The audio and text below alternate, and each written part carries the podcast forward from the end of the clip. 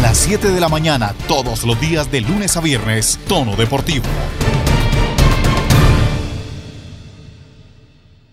¿Qué tal? ¿Cómo les va? Bienvenidos. Esto es Tono Deportivo. Seguimos hablando de lo que sucede al interior de la Federación Colombiana de Fútbol. Quieren sacar a Queiroz, sí. Dinero para la indemnización no hay. Además, la actualidad deportiva de Colombia y del mundo. Bienvenidos. En Tono Deportivo, tenis. El tenista colombiano Daniel Galán, tercer favorito al título del Challenger de Orlando, quedó eliminado en la primera ronda. El local Bjorn Fratangelo, número 276 del ranking mundial, fue el primer rival de Daniel Galán, que es el 128 del mundo, tercer favorito al título, como ya les había contado.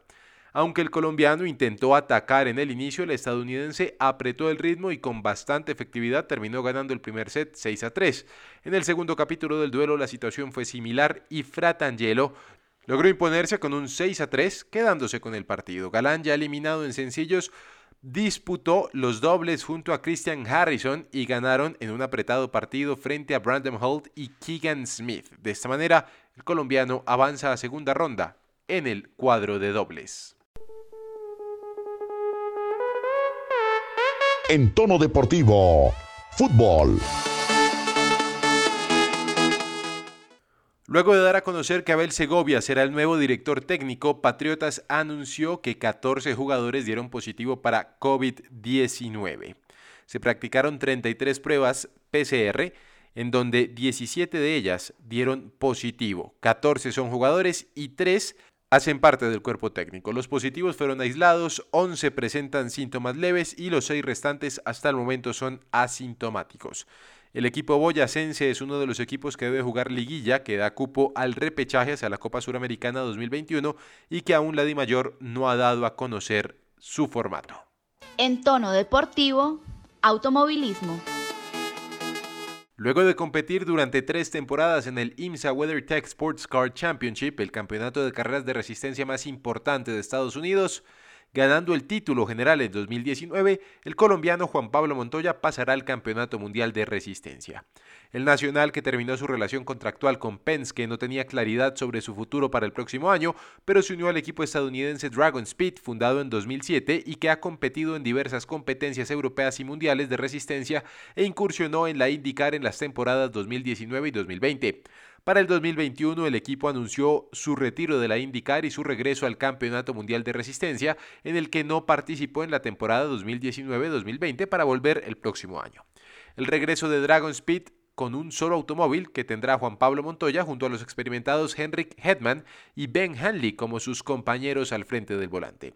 Después de dos temporadas disputadas durante dos años cada una, el Campeonato Mundial de Resistencia, una de las categorías de resistencia más importantes del mundo, volverá a disputarse en un solo año calendario para la temporada 2021. La organización anunció que habrá seis válidas en el lugar de las ocho de los últimos años por un motivo puramente económico fruto de la pandemia. Juan Pablo Montoya ahora será el corredor franquicia. Recordemos que Fernando Alonso regresa a la Fórmula 1 y ahora Juan Pablo Montoya hará parte de las filas de las carreras de resistencia. En tono deportivo, ciclismo. Se disputó la sexta etapa de la Vuelta a Colombia sobre 145 kilómetros entre Armenia y el Tambo. Diego Camargo se mantiene como líder y la fracción del día la ganó Jason Rincón. Escuchamos precisamente a Rincón, el ganador de la fracción del día.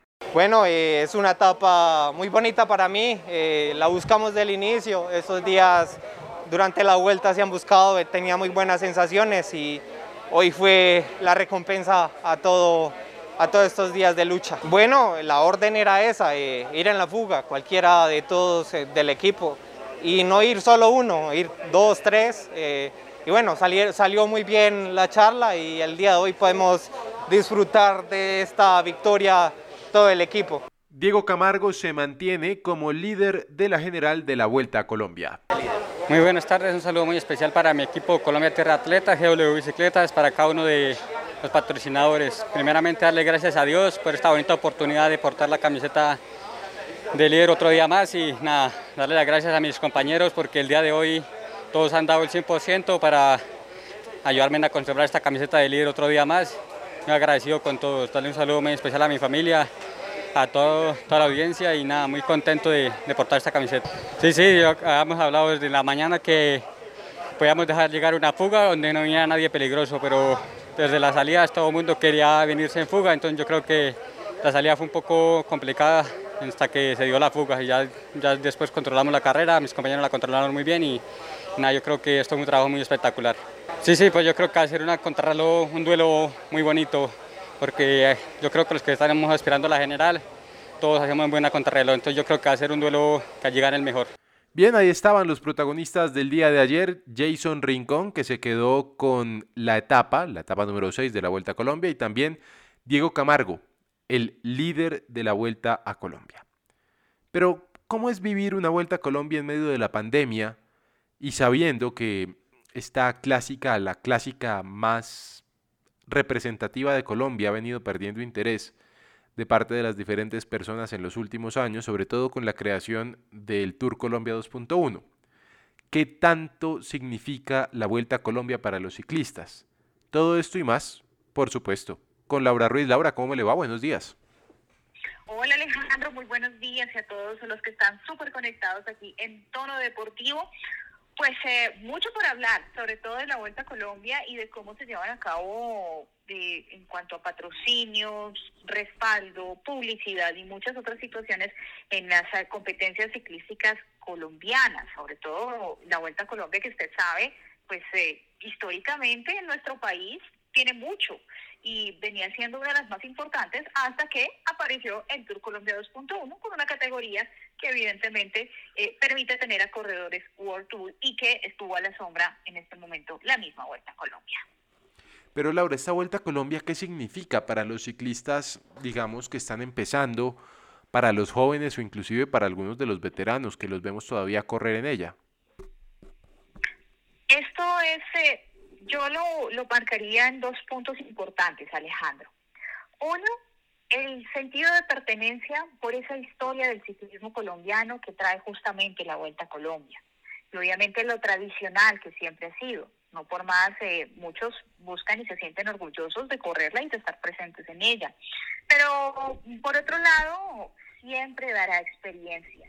Siempre será un escenario para seguir mostrando de qué están hechos estos corredores. Usted lo decía, en medio de esta pandemia igual están luchando por salir adelante, por mostrar una marca, por mostrar un equipo y por mostrar su talento, porque esto es lo que justamente permite visibilizar a los grandes corredores que en algún momento pues puedan asegurar contratos más interesantes y mantener su profesión en el ciclismo.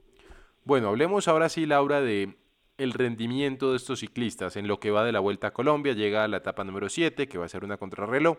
Pero hasta el momento, ¿qué hemos visto? ¿Qué ha sido lo más emocionante? Bueno, etapa interesante. Yo creería que eh, una de las fracciones que incluso generó mucha expectativa fue aquella que llegó al alto de la línea. Si ustedes bien lo saben, diferentes trazados, el paso por el alto de la línea era un puerto de montaña, pero esto lo trazaron como línea de meta y lo que llenó obviamente mucha expectativa, el niño de la niebla, eh, del frío, eh, la ola invernal en el país, debo decirlo con toda franqueza Alejandro, me ha preocupado mucho por los ciclistas, eh, por los recorridos y uno se pregunta y me dice en qué momento oh, va a haber alguna modificación o se va a retrasar algo, pues porque no se puede poner en riesgo. Sin embargo, afortunadamente, el paso de la caravana ha sido, pues, digamos, sin, ha estado sin, mayores eh, contratiempos. Creo que dejar obviamente la fracción anterior, esa llegada al Tambo, Puerto Montaña de tercera categoría, que dejó como ganador de la fracción a Jason Rincón del Team Supergiros, que por supuesto en los 145 kilómetros completó un tiempo de carrera de 3 horas 15 minutos y 11 segundos. Ha habido un sentido de competencia muy interesante y muy bonito en esta vuelta a Colombia, pero sobre todo hablando de equipos como el eh, UAE Team Colombia, la filial del equipo de los Emiratos Árabes Unidos, que por supuesto tiene ahí un representante como lo es Adrián Bustamante, eh, lo que también hace justamente el Colombia Tierra de Atletas con su líder Diego Camargo, que además se habla de ese proceso y ese respaldo que hay por parte del gobierno al ciclismo. Se necesita muchísimo más, claro está. Pero respaldando un equipo como es este, habla muy bien, pues eh, incluso eh, de la confianza y la seguridad que sienten los mismos corredores al pertenecer a las filas de esta escuadra.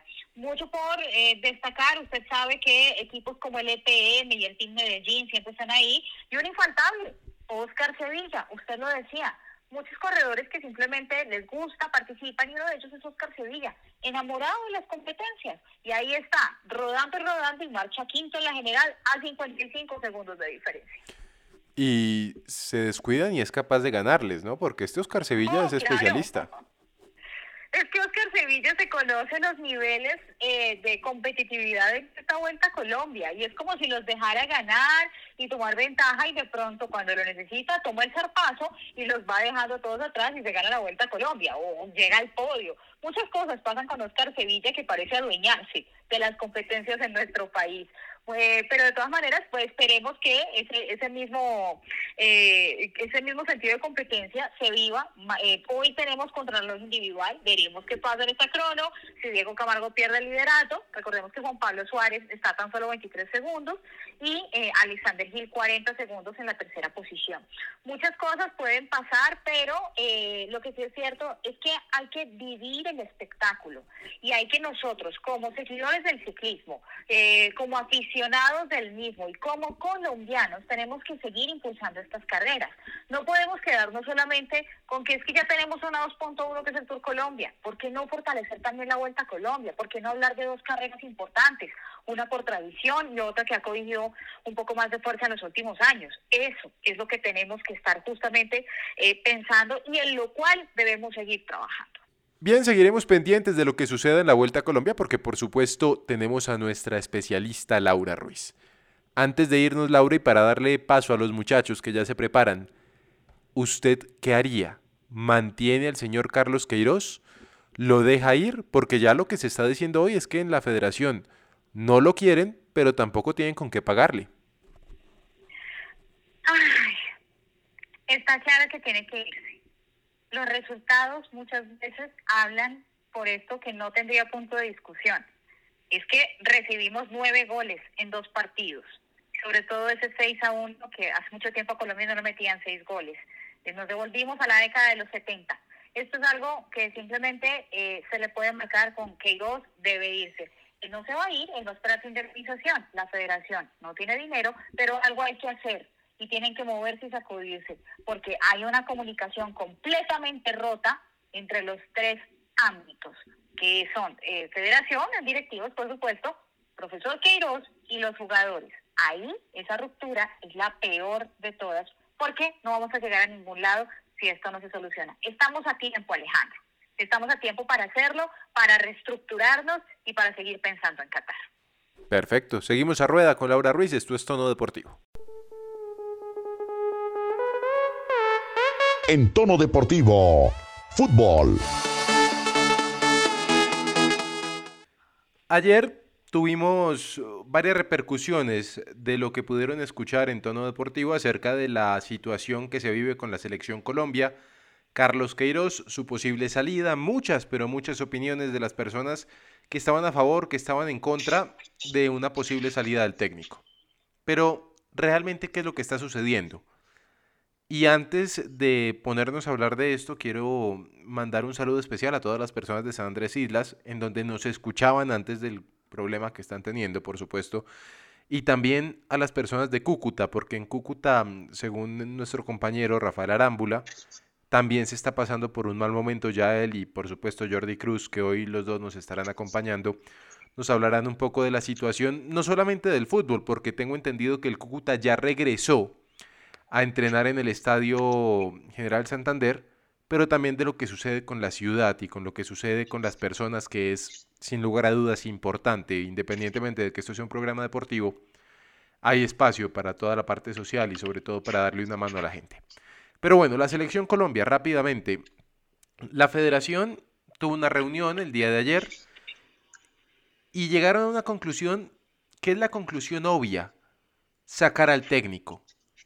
Y es que es más fácil sacar a uno que sacar a 10, a 11, a 22. Y es muy complicado meterse con la opinión pública cuando van a ir contra un jugador, o contra dos, o contra tres. Es más fácil dejar ir al técnico. Digo fácil en términos de que es más fácil echarlo, porque es que a los jugadores no les tienen que pagar un contrato.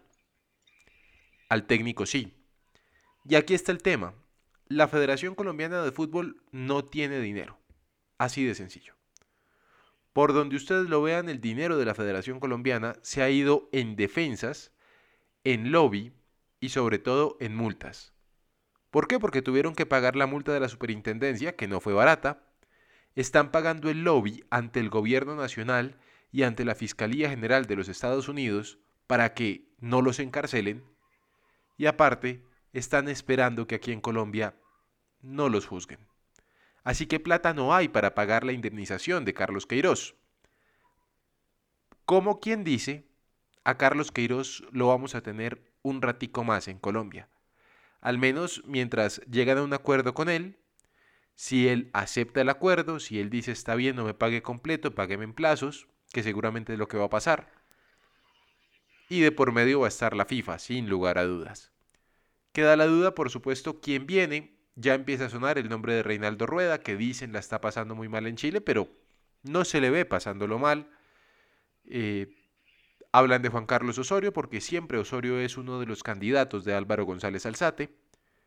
Y ya, porque no hay más. Se dice por ahí algo de Marcelo Gallardo y seguramente Omar Pachón tendrá la noticia, tendrá la información, pero más allá de rumores y acercamientos no hay. Voy a Cúcuta, para que me hablen primero de lo que está pasando con la ciudad, que es lo más importante. Don Rafael, ¿cómo le va? Buenos días.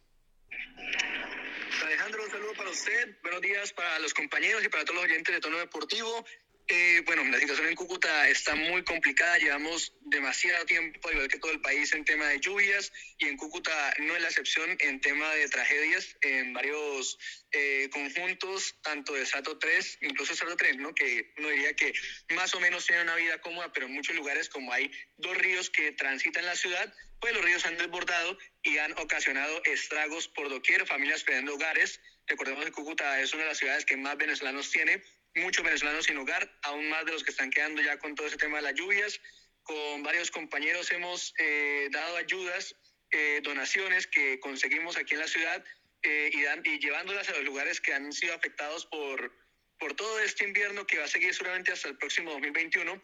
Y, y, bueno, la verdad que para mí en este caso, y creo que para muchos cuteños y muchos colombianos, la verdad lo de Colombia, incluso lo del Cúcuta Deportivo va a un segundo plano tras es todo ese tema que se está viendo, ah, hablando de la parte social y cultural de la ciudad de San José de Cúcuta. Entonces, la verdad que muy dolido por esa situación y esperando, ojalá que pasen esa temporada rápido y que las familias se puedan volver a sus hogares o puedan reconstruir sus vidas como las tenían antes de todo este invierno. Muy bien, don Rafael. Le pregunto rápidamente al señor Jordi Cruz, ¿qué se sabe de la llegada del el nuevo liquidador del Cúcuta, que se suponía llegaba el día anterior, iba a tener una reunión con el alcalde Yáñez. Y bueno, aquí la situación es que aparentemente la alcaldía ha dispuesto absolutamente todo para que se empiecen a dar las cosas y el Cúcuta se salve. Bueno, Alejandro, antes de darle paso a mi compañero Jordi para que nos hable un poco más acerca de eso, eh, pues ya se nombró el agente liquidador Estamos a la espera, ya incluso ya está en la ciudad de San José de Cúcuta, ya está eh, aquí para hablar con todo lo que se viene con la alcaldía, con el IMDD.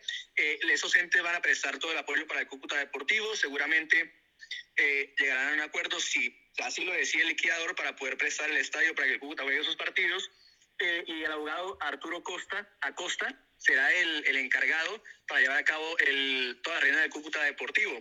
Ya eh, el día martes en la mañana se llevó a cabo una rueda de prensa con el IMR y la alcaldía, eh, en la cual hablaron de todos estos temas, hablaron del apoyo que van a tener y eh, están a la espera de poder hablar con el agente liquidador para resolver la situación de Cúcuta Deportivo. Lo más probable es lo que habíamos hablado con precisamente mi, compañero Jordi Cruz en, en, en Deportes RD7 y era que eh, el Cúcuta no va a jugar seguramente la Copa del Play, el partido está programado para el día, eh, para el día de hoy, entonces hasta el momento no tenemos noticias de que se vaya a jugar el partido, por lo cual eh, pensamos de que el Cúcuta no va, no va a jugar contra el Deportes Tolima y el Deportes Tolima va a pasar a la siguiente ronda.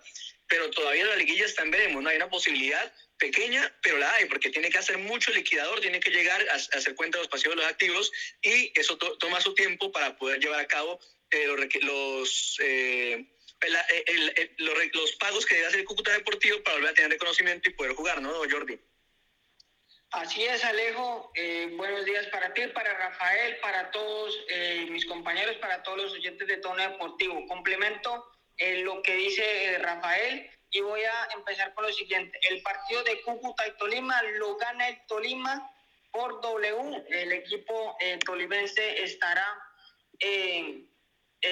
dirigiéndose a Armenia para firmar la planilla y así decretar el 3 a 0 como norma eh, universal del fútbol. ¿Por qué pasa esto? Como le decía Rafael, de alguna u otra forma, el liquidado ya se encuentra en Cúcuta, pero los plazos están muy encima. Ayer a las 8, ayer a las 8 y 20 de la noche me puedo comunicar con una persona que todavía está en el club, que todavía hace parte de ese cuerpo de jugadores y me dicen que no han llegado a nada, no se han sentado a hablar con el equipo, el equipo sigue entrenando, pero que ya por los plazos, por todo lo que se ha dado, es imposible que el Cúcuta viaje a Armenia para disputar su partido en frente al Deportes Tolima por la Copa Betplay. Así que lo más probable y en un 100% me atrevo a asegurarlo en los micrófonos de tono deportivo, no se jugará este partido entre Cúcuta Deportivo y Deportes Tolima por la Copa Betplay. Con respecto al equipo, el equipo está entrenando normalmente en la cancha Compa Norte, algunos también eh, jugadores de la ciudad que son cubuteños, otros que se encuentran todavía acá en la ciudad fronteriza, hacen sus entrenamientos aparte, van al gimnasio y se esperan a que tengan un comunicado oficial por parte del agente liquidador para poder eh, generar que jueguen en la liguilla. Lo más probable, como le decía Rafael, hay una pequeña posibilidad, pero mientras más se dilate las cosas, mientras no haya un hecho concreto ante la superintendencia y ante la I mayor, se desvanece con el pasar de los, de los días en la estadía de Cúcuta con la liguilla. Por el momento eso es lo que puedo confirmar.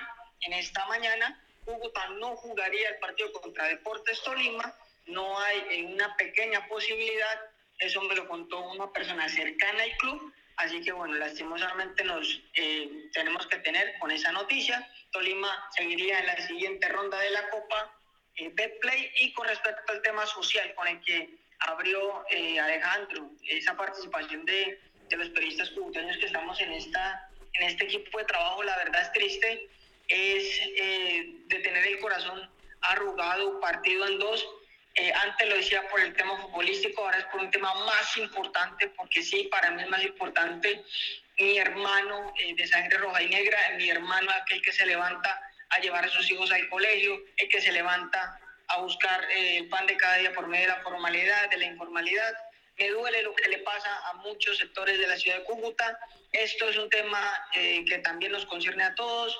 El cucuteño en algún momento trata de sacar su lado más solidario y de brindar una mano al que lo necesita, pero ese es el punto. Cúcuta se tiene a sí mismo para salir de esta crisis, una crisis que tiene el tema del clima como factor común. Así que bueno, esperamos que todo esto eh, sea de la mejor manera, que haya una luz después de tanta nube oscura y que socialmente eh, salgamos adelante, porque Cúcuta como típico eh, o como típica tierra de, indios motilones, somos guerreros y yo creo que eso es lo que hay que recalcar de, de mi ciudad y, y de los alcances. Ojalá salgan adelante, vamos a estar pendientes de lo que suceda con el Cúcuta Deportivo, por supuesto cuando la alcaldía disponga seguramente hablarán y mostrarán cuáles son los acuerdos que quieren tener para poder llegar a buen término con la nueva administración del Cúcuta Deportivo. Y les dejo la pregunta a los dos, ¿qué va a pasar con el señor Cadena? Porque él sigue siendo socio de una u otra manera, pero esa la hablamos mañana porque llega el momento de escuchar a Don Omar Pachón, que trae toda la información de la selección Colombia, los últimos acontecimientos, lo que ha sucedido en las últimas horas qué se dice en la federación, qué dicen desde el lado de Carlos Queiroz y por supuesto qué nombres empiezan a sonar. Don Omar, ¿cómo le va? Buenos días. Alejandro, muy buenos días. Buenos días para todos los oyentes de Tono Deportivo, para Rafael, para Jordi, para todos mis compañeros. Bueno, eh, lo que ha pasado en estas últimas horas, sobre todo ayer, miércoles, después de, de ese catastrófico partido. Eh, la salida de Queiroz todavía no se ha producido y no creo que se produzca hoy o mañana. Se estará hablando el fin de semana, sobre todo por el tema del contrato, la liquidación de él y su cuerpo técnico, cómo se va a elaborar, cómo se hará. Recordemos que la federación no pasa tampoco por un buen momento económico, todo este tema de la pandemia y la plata que ha perdido, además de la demanda de la SIC contra los directivos y la misma federación. Entonces he puesto eso en escena. El tema de que Carlos Quiroz salga es cuestión de, arreglar eso. El técnico ya no seguirá siendo más el entrenador de la selección colombiana, a no ser de que un milagro o algo contrario pase y, tenga que sería obligación seguir en el puesto, seguir adelante. Se habla, Alejandro, también de diferentes posibilidades, pero es que todas son muy complicadas. Eh, los entrenadores que se quieren para eh, armar un proyecto, la mayoría están todos ocupados. El único que está libre, como usted muy bien lo decía, y es de, del favoritismo de algunos en el comité ejecutivo de la federación, es eh, Juan Carlos Osorio, no el de todos, porque hay unos que no, no, no le encuentran un agrado al técnico rizaraldense, pero es el que podría encabezar la lista porque gusta un pedazo del comité ejecutivo y porque está libre. Es principalmente la mayor razón, ¿no? Eh, se habla también de por qué no llamar a Peckerman. A ver, es una posibilidad, ¿no? Peckerman está libre. Yo no sé si con esta junta directiva de la federación esto pase. Porque recordemos cómo fue la salida de Peckerman, todo este tema. Políticamente es imposible, creería yo, Omar. En su momento, ¿sí? Políticamente es imposible, creería yo. Eh, exacto, lo que pasa es que los milagros pasan y, ahí es donde voy. Eh, con, con, lo siguiente, resulta que el vestuario está roto está roto en cierto sentido porque habían, eh, previo al partido con Ecuador, encontronazos. Eh, puede que algunos eh, jugadores hayan tenido, no solo con el DT, sino entre ellos mismos, encontronazos. Eh, a mí no me consta ni me ha llegado la información de que se hayan ido a los golpes, no lo sé, no lo creo tampoco, la verdad. Eh, pero no está bien anímicamente el vestuario. A esto se puede recuperar. La selección ha demostrado que es una familia y estos jugadores han logrado grandes cosas, pero pues el resultado de, esa, de ese encontronazo y de esa bronca pues se vio ayer en la cancha, ¿no? Un pedazo hacia el técnico, como decíamos, y otro entre ellos mismos. Por ende, pues el técnico yo creo que saldrá, los jugadores se la harán mirar, obviamente, y por ahora ninguno ha salido a dar ninguna declaración, no ha salido a hablar del tema. Eh, estamos a la espera. ¿Qué va a pasar? ¿Qué va a pasar también con el director deportivo, Mario Alberto Yepes? Si seguirá en el cargo, si no seguirá. Y todo esto es una especulación. Yo creo que esto, este día de hoy, los próximos van a ser especulaciones netamente. Eh, no se ha hablado con ningún otro técnico por ahora, porque pues igual Carlos Quiroz tiene contrato. Entonces, con ningún técnico se ha hablado. Eh, ni han habido acercamientos que me conste a mí. Unos hablan de, de, lo que usted decía, Reinaldo Rueda. Reinaldo Rueda no le ha llegado nada y pues seguirá, seguirá respetando el proyecto de Chile y va a estar al frente de, la selección austral. Y el, el otro, la otra posibilidad, de Mazo Gallardo, mm, es una posibilidad tal vez más lejana, no se ha hablado nada con él, ningún acercamiento, nada de pronto es solo el deseo de algunos, el mío, digamos, también. Eh, y el rentado local, pues poco más, ¿no? Eh, eh, la principal carta por ahora es Juan Carlos Osorio. lo más seguro es que termine siendo él. No creo que lo de Peckerman llegue a pasar porque usted muy bien lo decía, políticamente es imposible. Y pues ahí está el tema de los jugadores, ¿no? Y ya como tema personal, Alejandro, yo creo que ha faltado un poco también. Quiero, bueno, salió a dar la cara, dijo que se sentía dueño del puesto. Eh, aunque pues es una falacia, porque lo más seguro es que ya también se sienta eh, eh, salido y ya fuera de la selección, pero dio la cara y uno espera que los jugadores, los referentes también la den, ¿no? No ha pasado nada, yo creo que amanecerá y veremos, porque estos jugadores no se caracterizan por dar la cara cuando vienen los momentos duros.